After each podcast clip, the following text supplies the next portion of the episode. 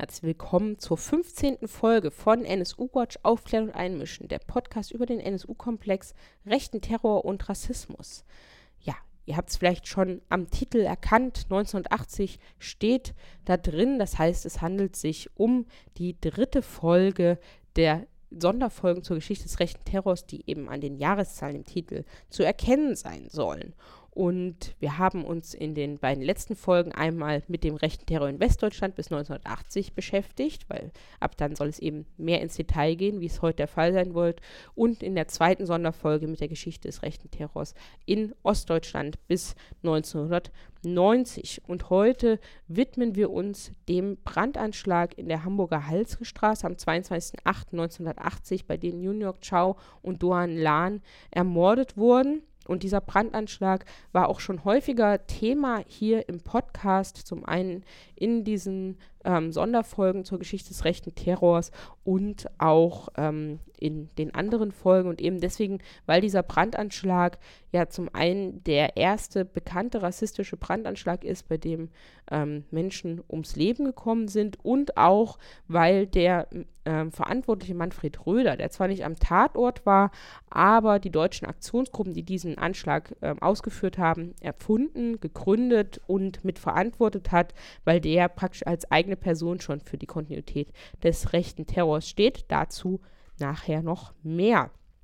Und ich habe dazu gesprochen mit einer Vertreterin der Initiative zum Gedenken an York Chow und Doan Lan, die es seit ein paar Jahren in äh, Hamburg gibt und ähm, sie erzählt uns über den Anschlag und auch über die ähm, Bedeutung damals und die Arbeit der Initiative. Und ich habe außerdem noch einen Ausschnitt einer Kundgebung bzw. der Kund Gedenkkundgebung, die die Initiative jedes Jahr organisiert. Ähm, und zwar wurde der uns zur Verfügung gestellt von Antifa Inforadio, was auf FSK läuft, dem Freien Senderkombinat in Hamburg. Vielen Dank schon einmal dafür. Ja, und jetzt in diesem ersten Ausschnitt des Gespräches werden wir eben etwas über den Anschlag in der Hamburger Halsgestraße hören, wie es dazu kam und wie der ausgeführt wurde.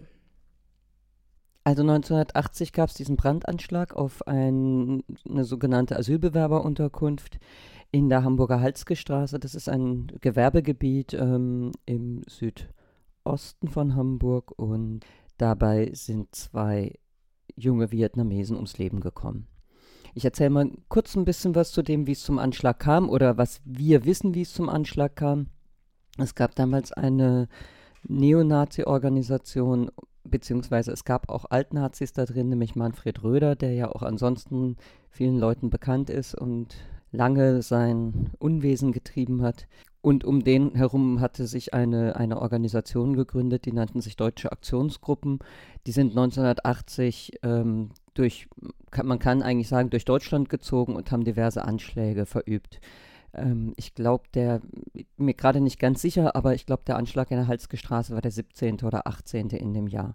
Das waren Bombenanschläge auch auf eine Unterkunft, eine äh, geflüchteten Unterkunft in in Süddeutschland. Es gab einen Anschlag auf einen Landrat in Stuttgart, in der Nähe von Stuttgart, weil der eine Auschwitz-Ausstellung ähm, unterstützt hat. Und ähm, auch auf den Bullenhuser Damm die Kossak-Schule, weil die dann umbenannt wurde nach dem ähm, Lehrer, der damals die jüdischen Kinder begleitet hat in den Tod.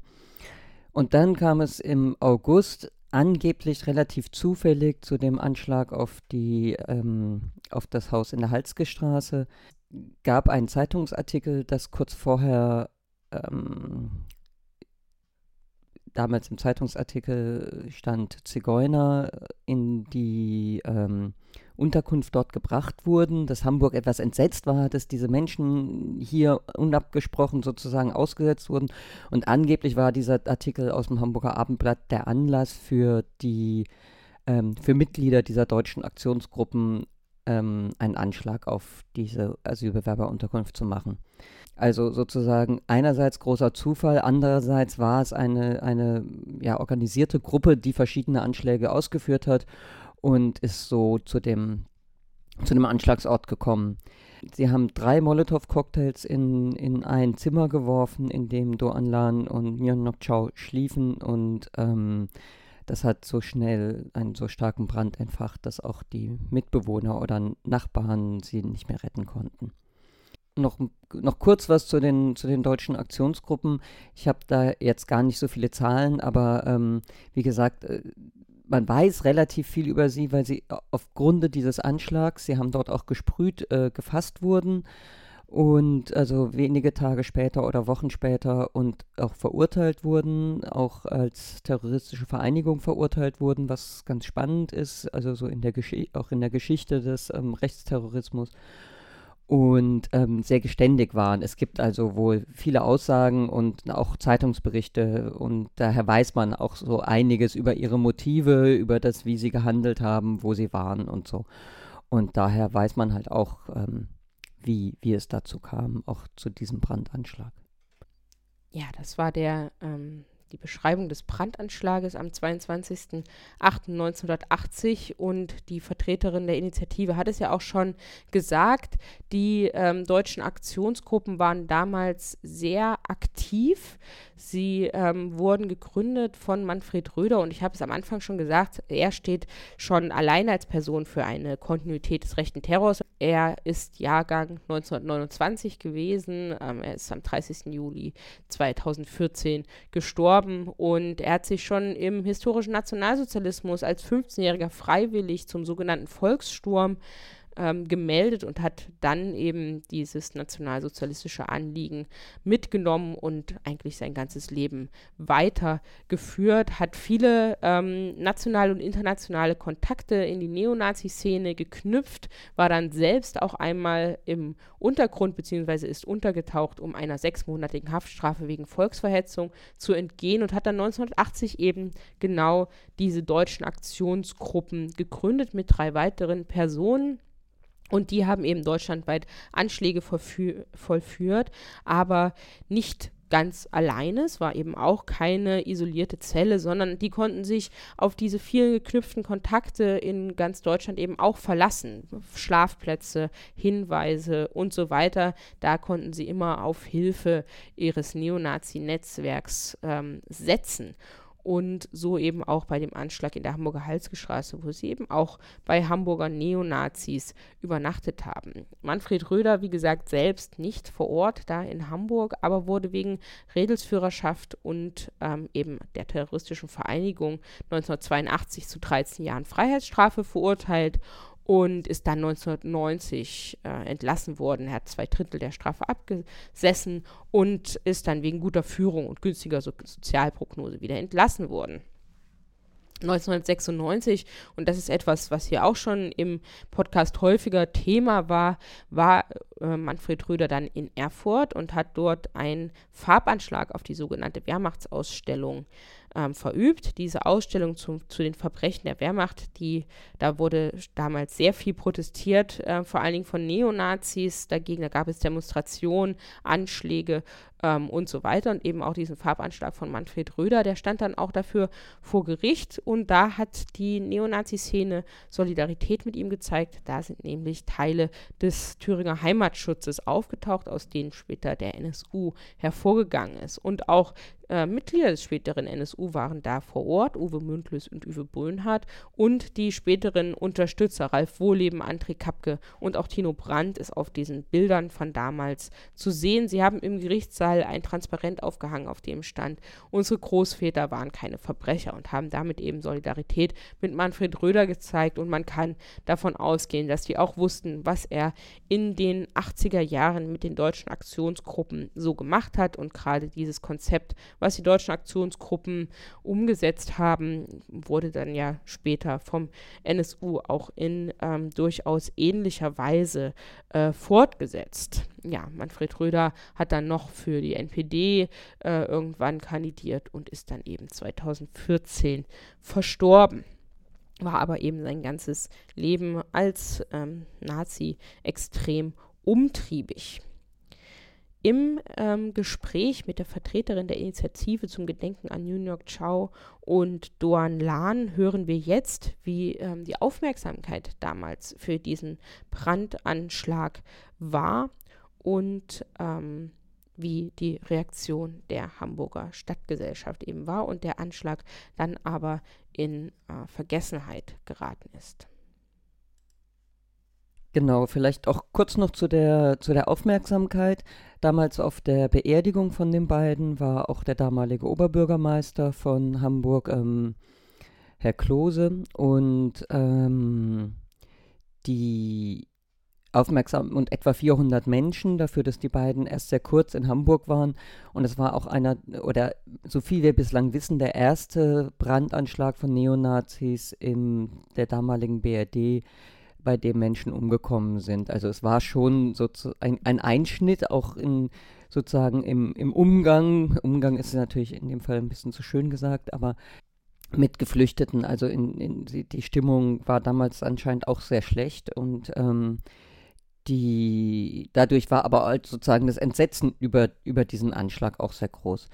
Und dann geriet er in Vergessenheit. Und ihr habt das ja über die Jahre jetzt auch aufgearbeitet und konntet einiges ähm, auch zu Nunok Chao und Doan Lan selbst herausfinden. Magst du da einmal erzählen, was ihr ähm, herausfinden konntet und was vielleicht die Verwandten und die Freunde, zu denen ihr ja auch Kontakt habt, über sie ähm, mit euch geteilt haben? Ja, also wir wissen nach wie vor traurig wenig zu den beiden. Ähm, Doan Lan ist uns sozusagen ein bisschen näher gekommen, weil seine Mutter noch lebt und auch in Hamburg lebt ähm, und wir auch Kontakt zu ihr haben. Sie ist sozusagen ein, ein, ein nicht ein, also, naja, zu, bei einer Initiative ist man ja sowieso nicht wirklich Mitglied, aber sie ist dem Ganzen eng verbunden und ist auch, ähm, ist auch, sagt, eigentlich sollten nicht wir die Arbeit machen müssen, die Gedenkarbeit, sondern das müsste die Stadt machen. Aber im Endeffekt, genau, dadurch haben wir Doan Lan etwas besser kennengelernt.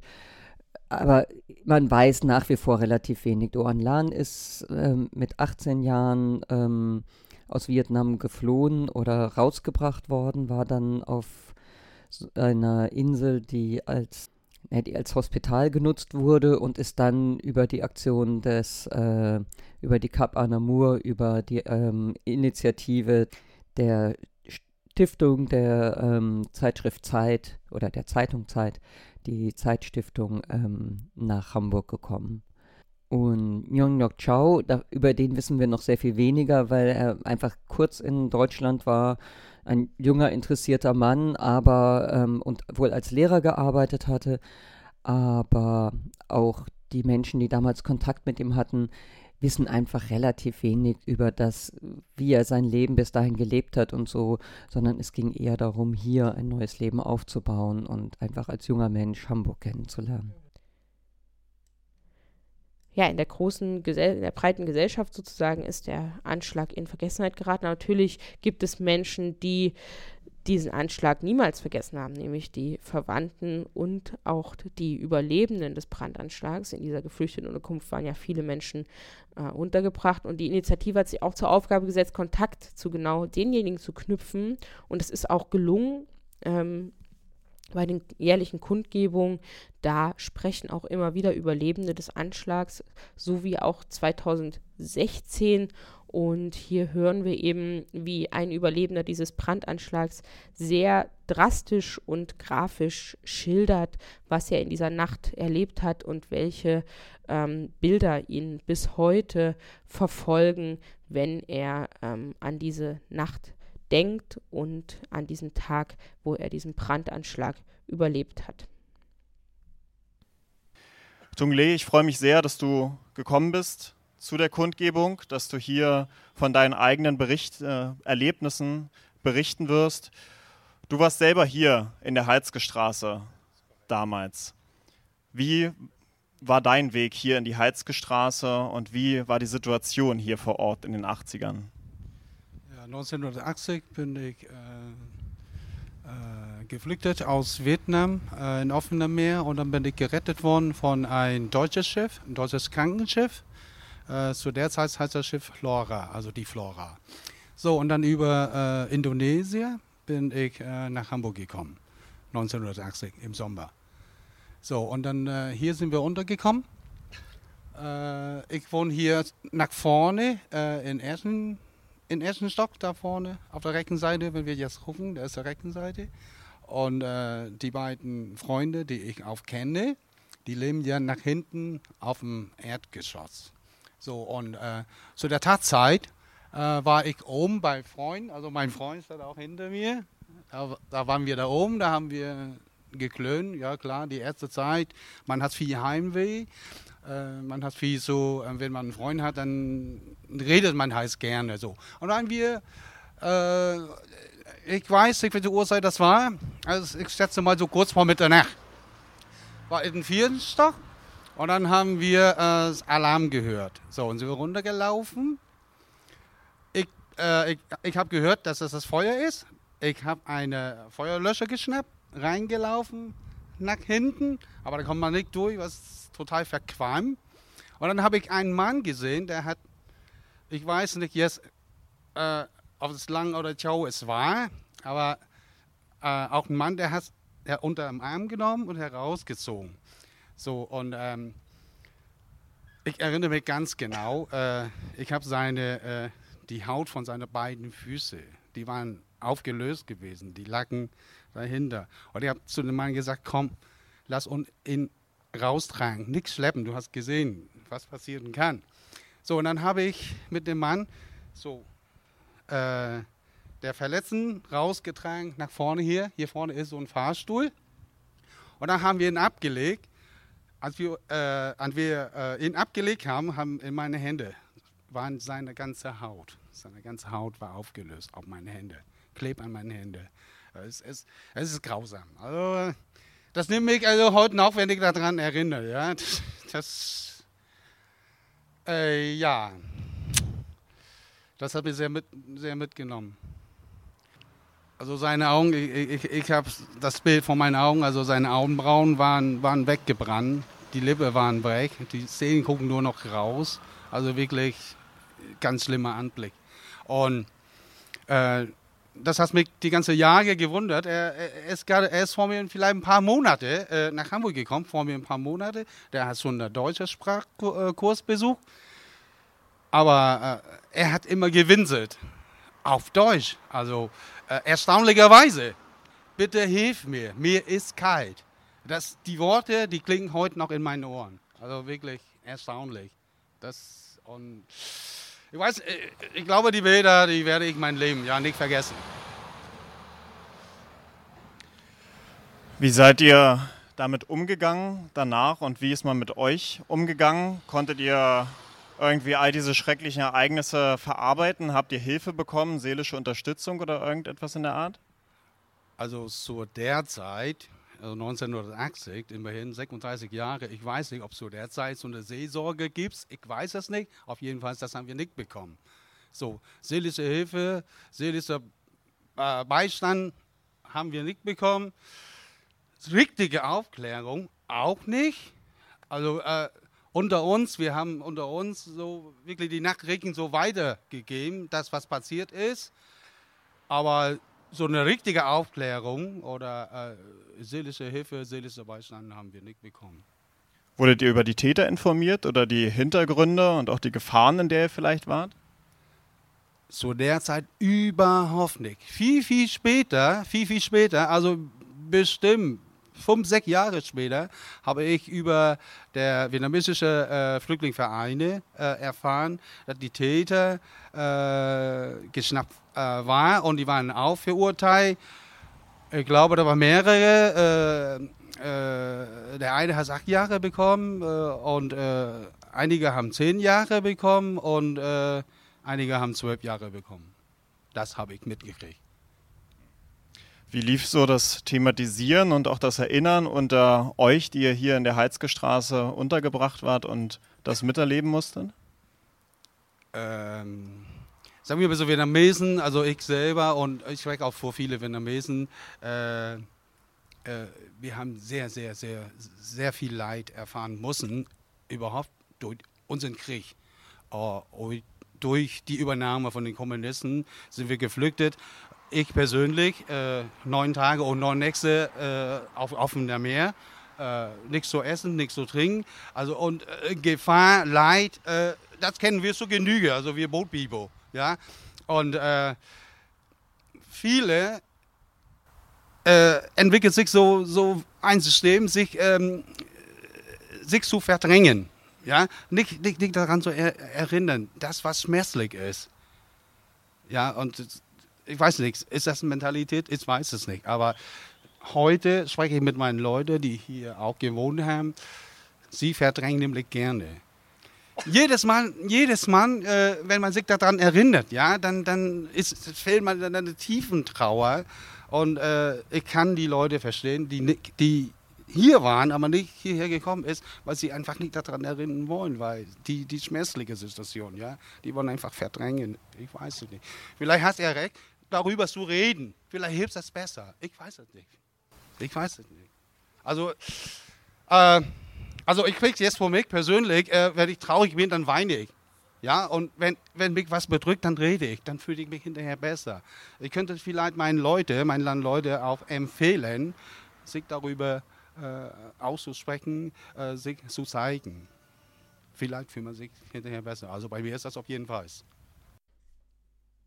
Das war, wie gesagt, ein Mitschnitt der jährlichen Gedenkkundgebung, die eben auch von der Initiative zum Gedenken an New York Chow und Doan Lan im jedem Jahr organisiert wird. Aber die Initiative beschränkt ihre Arbeit nicht nur auf diese Gedenkkundgebung, sondern sie ähm, forder, haben auch weitere Forderungen, um diesen Anschlag um New York Chow und Doan Lan im Wissen der Stadt im Gedächtnis der Stadt zu verankern. Und das hören wir eben jetzt, wie die Initiative ihre Arbeit aufgenommen hat, wie sie auf diesen Brandanschlag aufmerksam geworden sind und welche Forderungen sie haben und wie sie versuchen, diese auch umzusetzen. Wir haben uns dann vor mehr oder weniger fünf Jahren ein, haben wir eine Reihe zum NSU gemacht, eine Veranstaltungsreihe, wo wir verschiedene Themen rund um den NSU-Komplex ähm, bearbeitet haben. Und da sind wir auch auf die Halsgestraße gekommen, auf die Thematik und fanden das ähm, zum einen sehr interessant, auch diese Verbindung, eine, also eine rechte äh, Terrorgruppe zum einen und zum anderen ähm, aber auch dieses, dass das so komplett in Vergessenheit geraten ist und auch in der Diskussion, wie sollte ein Gedenken an die Opfer des NSU aussehen, haben wir dann auch festgestellt, es gibt gar kein Gedenken an die beiden Opfer dieses Anschlags damals und ähm, haben daraufhin beschlossen, eine Kundgebung zu machen zum Todestag ähm, im Rahmen von dieser Veranstaltungsreihe und haben daraus aber ist dann die Linie entstanden, weil wir es einfach wichtig fanden, dass einem solchen Ereignis und diesen Menschen gedacht wird. Ihr als Initiative, was sind denn eure Ziele und äh, Forderungen? Also unsere Hauptidee ist, ein, ein Gedenken zu etablieren an die beiden. Das tun wir im Rahmen unserer jährlichen Gedenkkundgebung vor Ort. Ähm, wir wollen aber auch einen Gedenkort für, für Chow und Lan schaffen, also ein, ein Ort, an dem man auch mal verweilen kann. Also sowohl eine Tafel ist uns wichtig, dass darüber aufgeklärt ist, wird, was dort passiert ist, aber auch ein Ort, an dem man vielleicht auch kurz verweilen kann und dran denken kann. Wie das genau aussieht, wissen wir auch noch nicht. Da sind wir eigentlich auch ganz offen, aber wir fordern halt ein, sozusagen von, auch von der Stadt einen Platz zur Verfügung zu stellen, wo das dann möglich ist, ein, ein würdiges Gedenken. Das auch auf, in dem Hinblick, dass ähm, die beiden, die Gräber der beiden schon aufgehoben wurden. Das heißt, es gibt außer das, was wir sozusagen in den letzten Jahren geschaffen haben und das, was die einzelnen Leute sozusagen in sich tragen, gibt es kein Gedenken, es gibt nichts, was an die beiden erinnert. Außerdem fordern wir die Umbenennung der Halske nach den beiden Opfern des Anschlags damals. Im Anschluss daran auch gerne, dass die Bushaltestelle umbenannt wird, aber das kriegen wir erst hin, wenn die Halske umbenannt ist. Aber wir fordern halt ein sichtbares Gedenken auch und nicht nur ähm, eine Initiative, die, die dann Veranstaltungen macht, sondern wir wollen auch, dass die Stadt dort ein bisschen einen Schritt, einen Schritt geht und etwas schafft. Und wie sind da die ähm, Reaktionen der Stadt und auch sozusagen des Hauses, ja heutzutage ein Hotel? Ähm, wie reagieren die da drauf? Wie ähm, nah seid ihr euren Forderungen sozusagen schon gekommen? Ja, also mit dem Hotel haben wir die ersten zwei Jahre immer versucht, Kontakt aufzunehmen, auch weil die eine kleine Rasenfläche vor dem Haus haben und wir auch offiziell angefragt haben, ob wir da nicht eine Gedenktafel hinstellen können. Vom Hotel haben wir nie eine Reaktion bekommen, außer dass sie im ersten Jahr, da hatten wir die Tafel aufgestellt und stehen lassen, haben sie die rausgerissen und ähm, auch leicht beschädigt. Wir haben sie aber zurückbekommen. Wir haben mit, an verschiedenen Stellen auch schon mit dem Bezirksamt und so gesprochen. Grundsätzlich ist die Idee einer Tafel erstmal nicht, wird nicht sozusagen nicht negativ beschieden, aber es ist auch schwierig sozusagen da weiterzukommen und ähm, da einen Platz zu finden, eine, eine Lösung zu finden. Es hat teilweise, ja, auch einfach mit so behördeninternen Problemen zu tun, aber auch halt mit dem Willen. Wir hatten dann, es gab gegenüber des Hotels eine Brachfläche bis vor etwa einem halben Jahr. Dort waren Kleingartenvereine geräumt worden und wir hatten dann eine Anfrage, was auf dem Gelände passieren soll, auch mit dem Hinblick, dass das ja vielleicht ein geeignetes Gelände wäre, um einen Gedenkort zu schaffen. Und damals wurde uns erzählt, also vor etwa einem Jahr erzählt, dass es keine Pläne für den, für den Gedenkort gibt. Wir hatten das als Anfrage in der, in der, im Parlament gemacht und es gab halt, es gibt keine Planung und kurz später wurde dann angefangen, eine Tankstelle auf dem Gelände zu bauen. Das heißt sozusagen, räumlich sind wir schon sehr eingeschränkt, aber nichtsdestotrotz, also auch, auch äh, eine Tankstelle, da, auch da kann man natürlich Dinge rückgängig machen oder Sachen integrieren oder sowas. Also unsere Forderung besteht nach wie vor dort vor Ort, entweder auf dem Hotelgelände. Das öffentliche Gelände ist halt sehr schmal, das ist ja immer häufig das Problem. Da gibt es halt einen Fußweg und einen Radweg und eine Straße. Oder gegenüber auf der Fläche, die städtisch ist, ein, ein Gedenkort zu schaffen. Und wie sind die Reaktionen auf, den, auf die Forderung, dort die Straße nach New York Chow und Doan Lan umzubenennen und vielleicht auch die Bushaltestelle, was ja auch für immer für Aufmerksamkeit äh, sorgt, wenn die Bushaltestelle durchgesagt wird und so weiter. Ja, vielleicht fange ich mit der Bushaltestelle an. Die Bushaltestelle, ähm, da haben wir auch mit dem HVV Kontakt gehabt. Die, das war ein sehr positiver Kontakt. Aber das ist schwierig, eine Bushaltestelle einfach umzubenennen, ohne einen physischen Ort dazu zu haben. Das heißt, wenn es den Gedenkort gibt oder die Straße umbenannt ist, ist das kein Problem, die Bushaltestelle umzubenennen. Solange das nicht geschehen ist, ist das ähm, relativ schwierig. Und die Straßenumbenennung, da sind wir auch noch nicht besonders weit gekommen. Da sträubt sich Hamburg ja auch sehr. Das kennt man ja auch an anderen Stellen bei zum Beispiel Straßennamen, die heu aus heutiger Sicht vielleicht nicht mehr ganz so tragbar sind. Es gibt ja auch eine Initiative für, mir fällt der Name jetzt gerade spontan nicht ein, aber die sich für die Umbenennung von, von Straßen einsetzen, die zum Beispiel nach ähm, Menschen benannt sind, die als Deutschland noch Kolonien hatte, durchaus Unwesen getrieben haben. Und auch da ist, ist das sehr schwierig. Wir hatten einmal auch angefragt, wie das wäre mit der Halske Straße einer Umbenennung. Das wurde auch relativ negativ beschieden unter dem Motto, naja, die Halske Straße würde ja dort in einem Zusammenhang mit anderen ehemaligen oder anderen äh, Menschen, die in dieser Zeit äh, viel gemacht haben, wie die Siemensstraße und so weiter, ähm, wäre das ja sozusagen ein zusammenhängender Straßennamen. Also es gibt halt so, dass Straßennamen in einer Ecke vergeben werden und dass man sich dann logisch daran orientieren kann, wie zum Beispiel Dichterviertel oder sowas. Und dort sind halt die Industriellen alle untergebracht. Wir würden auch ein Teilstück der Halske Straße nehmen, aber da sind wir leider noch nicht weitergekommen. Es gibt auch ähm, sozusagen Vorschläge für die Benennung von Hamburger Straßen und da steht auch nach wie vor drin, dass die sozusagen ortstypische Namen mehr oder weniger haben müssen. Es gibt ja äh, nach Süleyman Taschköprü eine Straße, der ähm, vom NSU ja hier in Hamburg ermordet wurde und das ist schon relativ viel, dass Hamburg das gemacht hat, auch wenn es da du durchaus verständliche Kritik gibt an der, an der Umbenennung aber ähm, und an dem Umgang, aber es ist ja möglich. Deshalb ähm, ja, ist auch unsere Forderung da, die Köpfe ein bisschen aufzumachen und einfach mitzudenken und Optionen zu denken, wie man das machen könnte und nicht einfach nur Nein zu sagen. Ja, und auch äh, in diesem Jahr ist wieder ein Gedenken in der Halske Straße ja geplant und zwar am 18. August äh, 2018, an dem Samstag davor. Und was habt ihr denn ähm, geplant in diesem Jahr? Ähm, genau, wir treffen uns dann um 18 Uhr, äh, um 16 Uhr, jetzt fing, äh, in der Halske Straße 72 und ähm, Unsere Kundgebung ist, äh, läuft bislang meistens so ab, dass wir Gäste haben. Wir haben diesmal einen Gast zur Stadthausbrücke, also zu dem, der ehemaligen Gestapo-Zentrale ähm, Hamburgs, wo es auch ein Streit um Gedenken gibt, wie weit man Gedenken auch monetär sozusagen äh, berechnen kann. Und diesen, es gibt eine Forderung, dass ein Gedenkort geschaffen wird und das ist ähm, relativ negativ beschieden worden. Also von der Stadthausbrücke ist jemand da, ähm, vom Initiative Tatort Schützenstraße ist äh, hoffentlich jemand da und erzählt was zum NSU, zum Ende des Prozesses.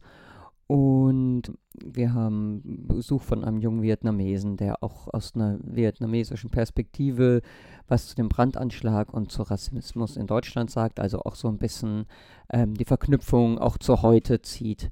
Dann haben wir immer noch ein buddhistisches Gebet äh, und äh, ja, Gedenken der beiden. Also wir haben sozusagen immer zwei Teile in der Kundgebung, so ein bisschen den politischeren Teil mit ähm, auch Reden und dann den Gedenkteil am Ende. Ja, dann ähm, bedanke ich mich ganz herzlich bei dir und wünsche auch in diesem Jahr ähm, viel Erfolg bei der Gedenkkundgebung und natürlich bei der Umsetzung der Forderungen. Vielen Dank. Und das war die 15. Folge von NSU Watch Aufklären und Einmischen. Wir hören uns in circa zwei Wochen wieder. Bis dahin könnt ihr euch auch beispielsweise weiter informieren zur heutigen Folge. Da werde ich wie immer einige, weiterfü einige weiterführende Links in den Links zum Podcast vermerken. Und bis dahin findet ihr uns auch wie immer im Internet nsu-watch.info, at nsuwatch bei Twitter und eben auch bei Facebook. Und wir freuen uns, wenn ihr da einmal vorbeischaut. Und wir freuen uns auch wie immer über Spenden. Unsere Arbeit geht auch nach Ende des ersten NSU-Prozesses weiter und wir sind weiterhin auf Spenden angewiesen. Ja, und wir hören uns in ungefähr zwei Wochen mit der nächsten Folge NSU Watch aufklärend einmischen wieder.